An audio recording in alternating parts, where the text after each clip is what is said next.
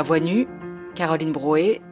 Serge Herberg, médecin nutritionniste, chercheur et combattant pour la santé publique.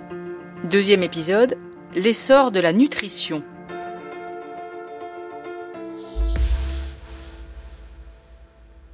Bonjour Serge Herberg. Bonjour Caroline Broé. Alors hier, euh, pour la première émission, vous nous avez raconté euh, la naissance de votre vocation de médecin. J'aimerais pour cette deuxième émission que vous nous racontiez comment vous en êtes venu à la nutrition et à l'évolution d'ailleurs de, de cette discipline qu'on connaît mal. D'abord, on s'est quitté hier sur la rencontre que vous avez faite de ce médecin à la Pitié-Salpêtrière qui va devenir votre mentor. Ce monsieur s'appelle Henri Dupin et d'ailleurs il y a une salle de réunion juste à côté, la, la faculté de, de Bobigny, enfin Université Sorbonne Paris-Nord, pardon, où nous sommes, qui est une salle de réunion Henri Dupin. Henri Dupin était un pédiatre et un professeur de nutrition? Oui, c'était un, pédiatre de formation qui euh, avait fait ses études médicales euh, au début de, la guerre et pendant la guerre, et qui après-guerre était parti euh, dans les pays qui étaient autrefois des, colonies où il avait travaillé, alors en Afrique du Nord, en Afrique euh, subsahélienne.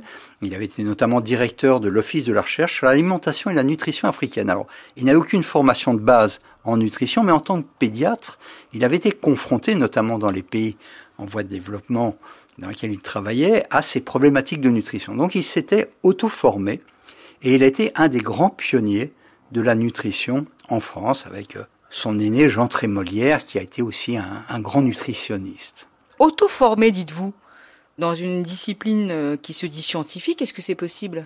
Alors c'est possible à la fois parce qu'on est confronté à rencontrer des problèmes que l'on rattache à la nutrition, et qu'il y avait tout de même des ouvrages, alors qui venaient euh, parfois du Canada, des États-Unis, d'Angleterre, et c'est comme ça qu'à l'époque on pouvait se former. Donc il s'est formé à la fois à la nutrition médicale, mais comme c'était un esprit extrêmement ouvert et un visionnaire, il a très rapidement compris, à la fois par son passé et par ce qu'il vivait dans les pays où il travaillait, à une approche beaucoup plus multidisciplinaire, prenant conscience que la nutrition, comme tous les déterminants de la santé, ont des composantes qui sont à la fois biologiques, on le comprend, il y a des besoins spécifiques pour le fonctionnement de l'organisme, mais également des déterminants plutôt sociaux, économiques, culturels. Et donc très rapidement, en lisant des ouvrages, en rencontrant des personnes, il s'est formé par lui-même à cette discipline qui était non enseigné. Donc on est quand vous arrivez dans son service au début des années 80, fin des, La années, fin 70. des années 70, en 1970. Donc lui, il y est depuis quoi, une dizaine d'années, une vingtaine d'années? Alors, il travaillait au Conservatoire national des arts et métiers en charge donc de la chaire de biologie agroalimentaire, vous voyez, qui était orientée autour de, de, de l'alimentation. Et il travaillait dans cette chaire déjà depuis plusieurs années au moment donc où je l'ai rejoint, puisqu'en fait, en l'écoutant dans ce cours de santé dans le monde à la Pitié Salpêtrière, j'étais vraiment fasciné à la fois par le personnage, parce que c'était un excellent pédagogue qui vous faisait voyager à travers le temps et l'histoire. Il était capable de mettre en scène les problématiques de nutrition avec euh, beaucoup d'imagination.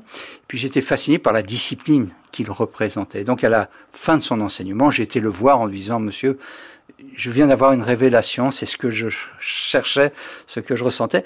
Et cet homme m'a dit, ben, venez me voir dans mon bureau au Conservatoire national des arts et métiers. Et c'est là que j'ai été le rencontrer. Il m'a raconté aussi son histoire. Et il m'a invité en me disant, si vous êtes intéressé par ce que j'ai vécu, ce que j'enseigne, je veux bien que vous veniez travailler avec moi. Je ne vous garantis pas qu'il y aura des postes, je ne vous garantis pas qu'il y aura des débouchés, mais je pourrais vous transmettre un certain nombre d'éléments. Effectivement, difficile qu'il y ait des, postes si vous dites qu'à l'époque, cette discipline de la nutrition n'était pas enseignée. Il avait, il avait lui son institut euh, et, son cours au CNAM, mais en dehors de ça, il n'existait rien, Serge Herberg, à ce moment-là, en nutrition. C'était pas une discipline scientifique à part entière, comme? Non, ça n'était pas une discipline reconnue. Alors, il y avait eu juste après-guerre c'est pour ça que j'évoquais euh, avec Henri Dupin Jean Trémolière, qui a été aussi un de ses maîtres, une réflexion sur la nutrition parce que à la suite de la Seconde Guerre, d'abord, il y a eu des périodes de privation pendant la guerre, ce qui avait amené à réfléchir aussi à des substituts alimentaires pour éviter tout de même qu'apparaissent des grandes carences. Il y a eu pendant la guerre des carences, et puis surtout, il y a eu dans les camps de concentration des dénutritions extrêmement sévères, et donc au retour des déportés des camps de concentration à la libération, des médecins ont découvert ces problèmes de nutrition. Jean Trémolière a commencé à réfléchir parce qu'il a été en charge de la renutrition, mais on ne savait pas d'ailleurs comment faire. Et d'ailleurs, euh, on ne renutrissait pas de façon cohérente, puisqu'on ne savait pas ce qu'il fallait faire, ce qui parfois n'avait pas de bons résultats en termes d'évolution. Mais cette découverte de la nutrition à travers cette situation dramatique avait déjà quand même amené à réfléchir. Mais vous voyez, la nutrition était vécue uniquement sur la problématique des grandes dénutritions. Et avec Henri Dupin, ce qui a été intéressant, c'est que lui confronté au problème des pays en voie de développement, où il retrouvait ses dénutritions, ses carences en vitamines, en minéraux, en, protéines.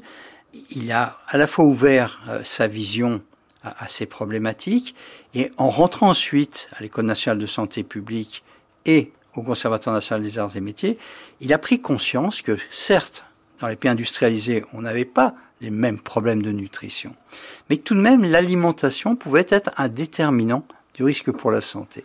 Et donc c'est au début des années 80, lorsque je le rejoins au Conservatoire national des arts et métiers, que réellement la nutrition commence à se développer et on commence à prendre conscience que certes, on ne retrouve pas les grandes maladies de carence dans les pays industrialisés, mais que l'inadaptation des apports alimentaires peut être la cause d'autres maladies ou peut intervenir sur la cause d'autres maladies qui sont les problèmes de santé publique. Qu'on commence à voir dans les pays industrialisés, les cancers, les maladies cardiovasculaires, le diabète, voire même l'obésité qu'on commence à, à, rencontrer. Donc c'est indissociable de la santé publique et c'est presque, à vous entendre, entre la biologie et la médecine, la nutrition. C'est non seulement entre la biologie et la médecine, mais en effet en intégrant également d'autres déterminants. Vous savez, j'ai toujours ce souvenir qui m'a marqué, c'est dans ses cours, Henri Dupin, et c'est ce qui m'avait beaucoup touché, nous prenait à partie, nous les étudiants, en disant, ben voilà, vous êtes en 1870, vous êtes euh, ministre de la Santé des Indes néerlandaises. Alors à l'époque, c'était les Indes néerlandaises, c'est l'Indonésie. Et puis, vous êtes confronté à des cas de beriberi. La, le beriberi, c'est une euh, maladie euh, extrêmement sévère avec des troubles cardiaques, neurologiques. Et ce beriberi se développe dans votre pays, vous êtes ministre, et comment vous allez réagir? On se dit, ben, il doit y avoir des pénuries, donc nous, étudiants, on lui dit, ben, il doit manquer des, aliments. Euh. Il dit, pas du tout. Si vous êtes un bon ministre de la Santé, vous allez réfléchir au-delà, et vous allez découvrir que la cause du beriberi dans cette région du monde, c'est la machine à vapeur on était tous interloqués. Comment la machine à vapeur peut être responsable des beriberi eh ben, Tout simplement parce que la découverte de la machine à vapeur a permis de fabriquer des machines déclinées du principe initial pour notamment polir le riz, qui permettait de se débarrasser de l'enveloppe externe du grain de riz, de faire un beau riz blanc qui plaisait beaucoup. Et en enlevant l'enveloppe externe du riz, on enlevait des vitamines, dont la vitamine B1 qui est la cause du beriberi. Et donc, c'est là où on prend conscience que la nutrition, bien sûr, il y a des facteurs biologiques, mais c'est lié à d'autres facteurs, donc euh, des facteurs sociologiques, économiques ou culturels. Et donc, Henri Dupin a positionné son approche de la nutrition dans cette approche globale qui est à la fois biologique et médicale, c'était sa formation de base, mais en intégrant toutes ces dimensions qui permettent de comprendre le développement des maladies et surtout d'essayer de comprendre quels sont les moyens à mettre en œuvre, pas seulement pour guérir les maladies, mais pour prévenir leur apparition. Quand on vous écoute, euh, on a l'impression que donc la, nutrition comme discipline scientifique n'existait pas vraiment avant euh, le tournant du milieu du XXe siècle. Or, c'est Hippocrate qui déjà nous disait que l'alimentation était indissociable de notre santé. Hippocrate, c'est quand même au 5e siècle avant Jésus-Christ.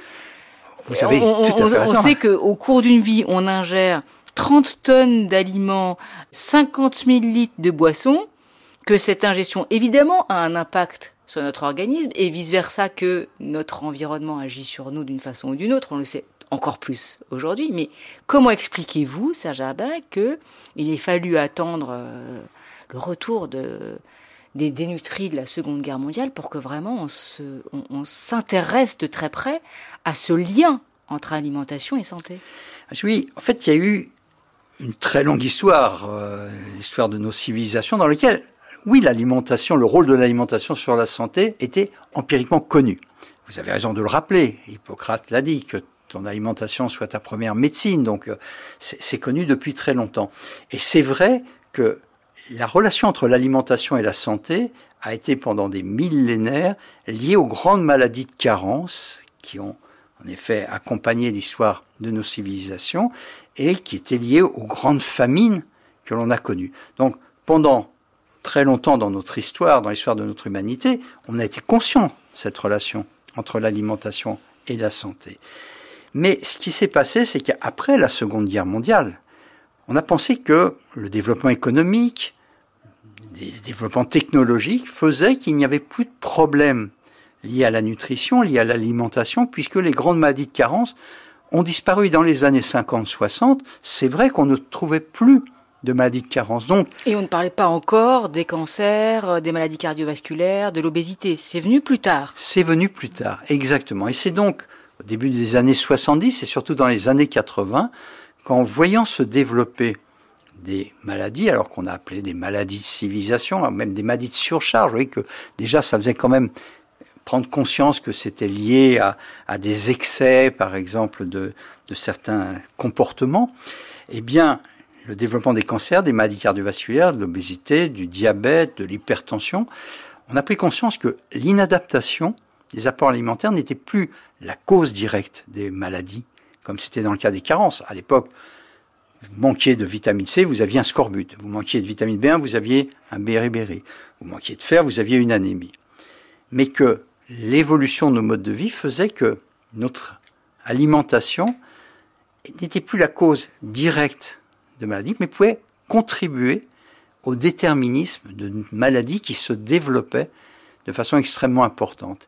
Et donc ça, on a mis du temps à prendre conscience parce que la vision qu'on avait de la santé était une vision et de la médecine très pasteurienne.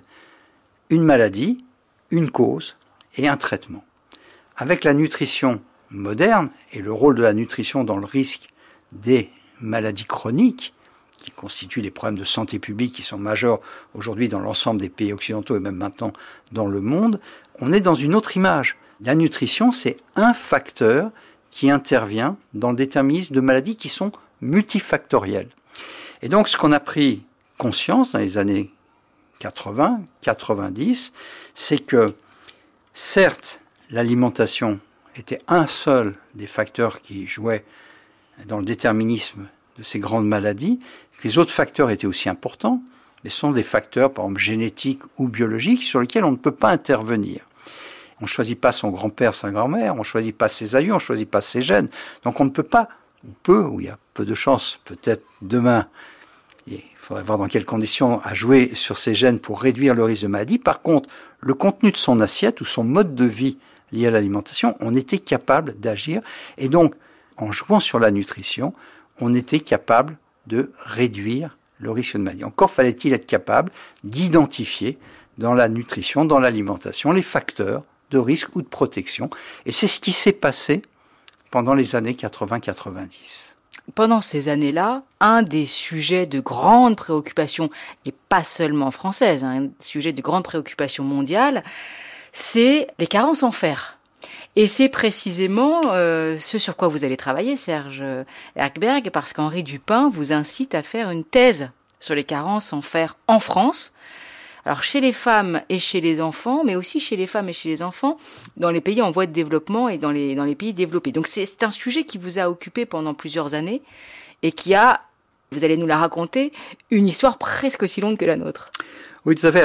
Quand je suis venu voir Henri Dupin pour lui dire euh, mon intérêt à me former en, nutrition, pour partir dans le sud, puisque c'était quand même mon idée au départ, il m'a dit une chose qui était très importante. Il m'a dit la bonne volonté ne suffit pas. Vouloir aider euh, les pays en voie de développement, c'est très bien, mais il faut que vous soyez compétent pour ça. Donc formez-vous et formez-vous en travaillant sur des problématiques qui sont celles qui existent dans les pays industrialisés, qui sont pas aussi importantes en termes de gravité et d'impact que ce qu'on voit dans les pays en voie de développement, mais les concepts et les méthodologies sont, les mêmes. Il m'a donc proposé de travailler sur la carence en fer, qui est un bon exemple d'une problématique qui touchait beaucoup les pays en voie de développement. Il y avait à l'époque 500 millions de personnes dans le monde qui souffraient d'anémie par manque de fer. Et c'est quelque chose qui était en effet très ancien. 1800 ans avant euh, Jésus-Christ, Mélampous guérissait le fils du roi d'Argos en lui faisant boire euh, une potion à base de vin dans laquelle il avait plongé les rituels du sacrifice. Ou alors euh, Hippocrate lui-même donnait à ses patients des potions à base de vin où il a uni des pièces de métal pour qu'ils y déposent la rouille. Le mot martial qui fait référence au fer, les carences, en termes médicaux, on parle de carence martiale pour les carences en fer. Ben, c'est une allusion au dieu Mars, tout simplement parce que les Romains avaient aussi l'habitude de boire l'eau qui servait à rafraîchir leur armure pour tirer de ces armures le fer qui était euh, présent en, en surface et trouver de la force. Donc, quelque chose qu'on connaissait depuis très longtemps, de façon bien sûr très empirique. Mais qu'on avait oublié. Qu'on avait oublié, qu'on a retrouvé tout de même au début du XXe siècle dans les pays en voie de développement, et que l'on découvre, on va parler plutôt de déficience, d'insuffisance d'apport, mais que dans les pays industrialisés, l'évolution de notre alimentation amenait à avoir des apports en fer qui n'étaient pas peut-être de façon optimum, notamment pour certains groupes de population qui ont des besoins élevés, comme les femmes en âge de procréer, les femmes enceintes ou les enfants. Et donc, je vais commencer à travailler sous la conduite d'Henri Dupin sur ces problèmes de carence en fer. Et qu'est-ce que vous découvrez? Comment vous travaillez sur le sujet? Et comment ensuite on, arrive à compenser ces, ces, carences ou ces déficiences en fer? Racontez-nous un peu. Alors, je vais commencer à faire ce qui est la base de l'épidémiologie, c'est d'essayer de connaître la situation. Et donc, je vais, euh, avec euh, des jeunes doctorants qui ont rejoint notre petite équipe dans un grenier du Conservatoire national des arts et métiers, euh, qui nous a été prêté à l'époque, pour vous dire l'engagement de, de, mon maître Henri Dupin, il me payait de sa poche puisque je n'avais pas de poste et très de façon extrêmement noble et désintéressée parce qu'il n'y tirait aucun bénéfice, mais c'était plutôt pour que je me forme, ce qui est tout à son honneur et vous pouvez imaginer le respect que j'ai pour, pour cet homme. Donc, commence à évaluer le statut en fer euh, de femmes enceintes à l'hôpital qui venaient en consultation, d'étudiantes qui venaient euh, euh, dans des centres de prévention pour les étudiants, des enfants.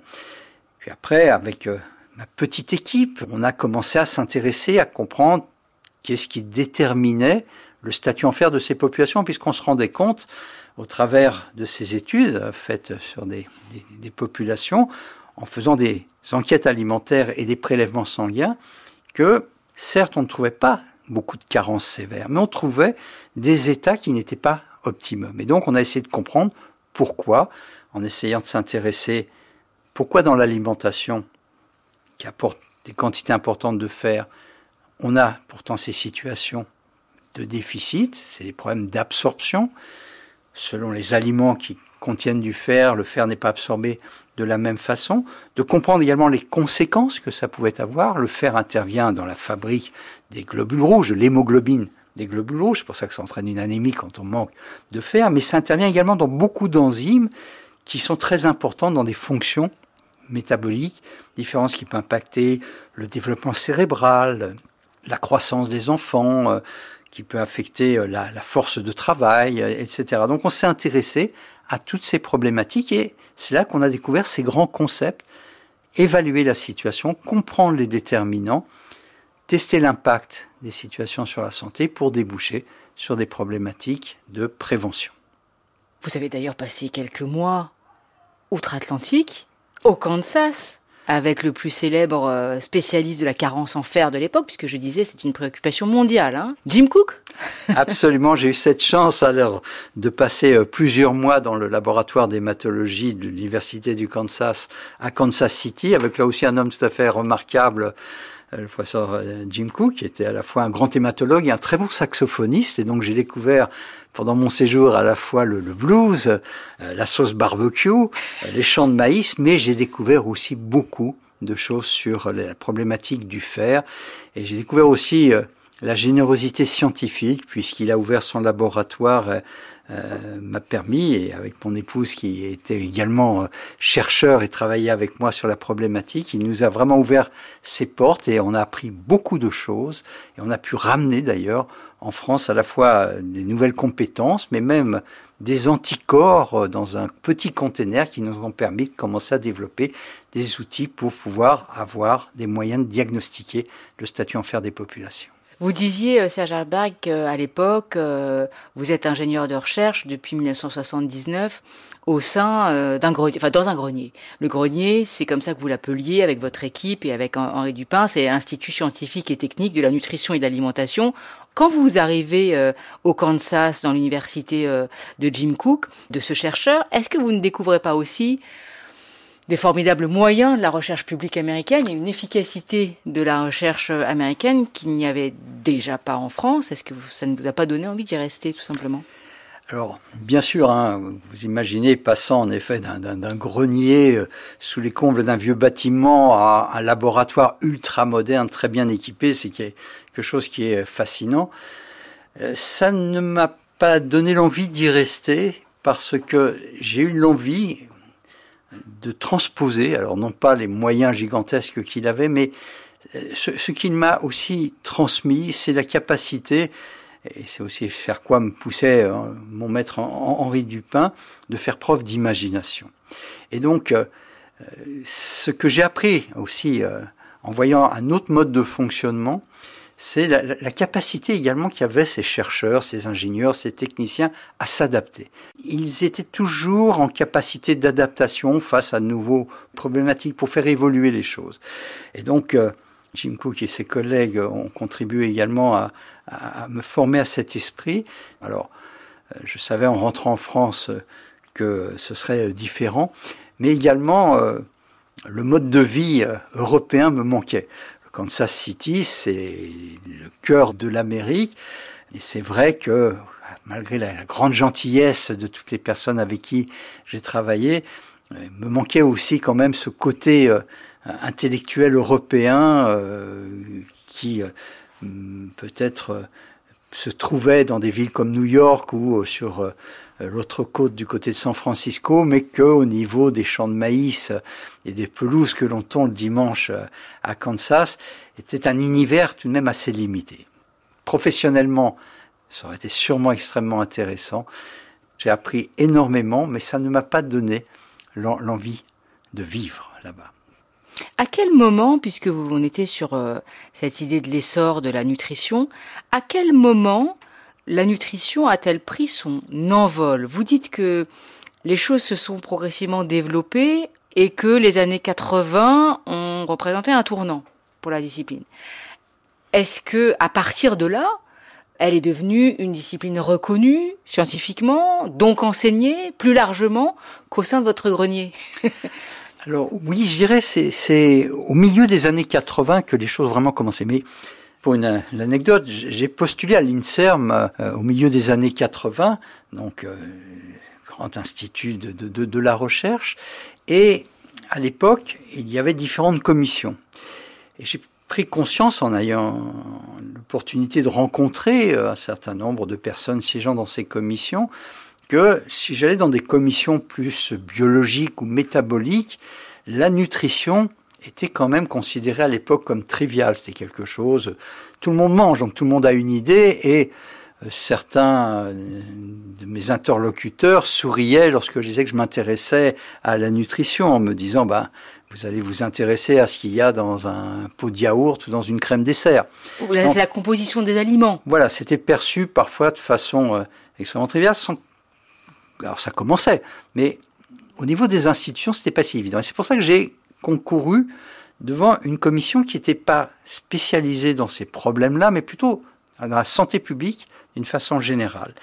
Et c'est par la voie de la santé publique que j'ai pu rentrer à l'INSERM, que d'autres collègues également ont commencé à pousser ces problématiques de nutrition, et c'est vraiment à la fin des années 80 qu'elle a pris son essor, qu'on a pris conscience de son importance en termes de santé individuelle et collective, et que petit à petit, elle est devenue une discipline reconnue, alors à la fois au niveau de l'INSERM, puis ensuite sous forme d'enseignement optionnel en faculté de médecine qui ont eu tendance à de plus en plus prendre de poids de manière à rentrer dans le cursus médical. Deux petites questions pour toujours délimiter son périmètre, hein, Serge Herberg. Périmètre de recherche, est-ce que il inclut aussi celui de la sécurité des aliments, puisqu'on a parlé depuis une trentaine d'années maintenant de scandales alimentaires, bien sûr la vache folle, euh, l'affaire du bœuf aux hormones, euh, la dioxine, enfin il y en a eu beaucoup. Hein. Oui, dans la nutrition, il y a énormément d'approches qui sont aujourd'hui reconnues en tant que telles. On peut être un nutritionniste clinique qui soigne les maladies de la nutrition. On peut être un toxicologue de la nutrition qui va travailler sur ces problèmes liés à des aspects non pas de composition nutritionnelle des aliments, mais toxicité qui peut être liée à comme vous l'avez rappelé, euh, euh, euh, différents éléments qu'on a vus dans les crises sanitaires. On peut être vraiment sur le côté plus composition alimentaire. Donc, il y a différentes approches de la nutrition. Puis il y a la nutrition de santé publique, c'est plus la, discipline dans laquelle j'ai travaillé. Et je dirais toutes ces approches aujourd'hui sont largement reconnues. Et l'ensemble de ces approches ont été suffisamment reconnues pour ensuite permettent de mettre en place des politiques nutritionnelles de santé publique qui vont intégrer ces différentes dimensions. C'est parce qu'il y a eu des crises sanitaires aussi que s'est accéléré la prise de conscience des politiques sur le fait que ce que l'on mange peut avoir un impact sur la santé et a permis, au-delà de l'aspect toxicité des aliments, de réfléchir à des politiques qui mettent en place des mesures qui visent à améliorer les apports nutritionnels, le statut nutritionnel des populations. La diététique aussi?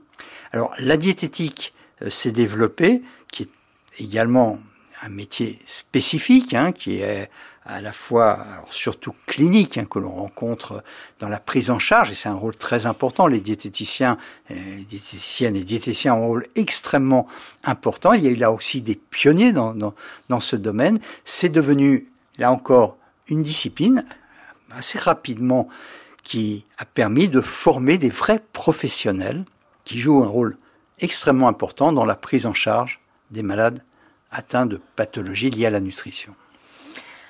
Action en santé publique, dites-vous, politique publique également.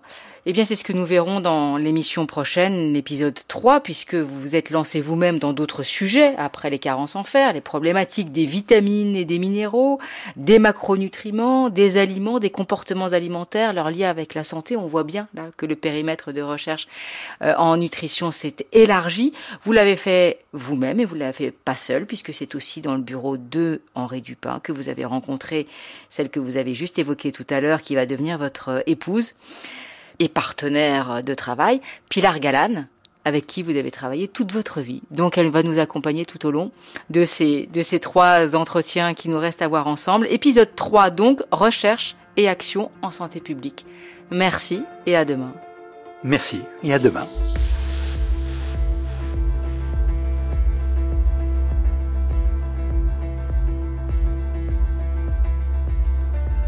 C'était à voix nue Chargé de programme Daphné Abgral, prise de son Olivia Branger, réalisation Manouchak Fachaï, une série de Caroline Brouet disponible sur le site de France Culture et l'application Radio France.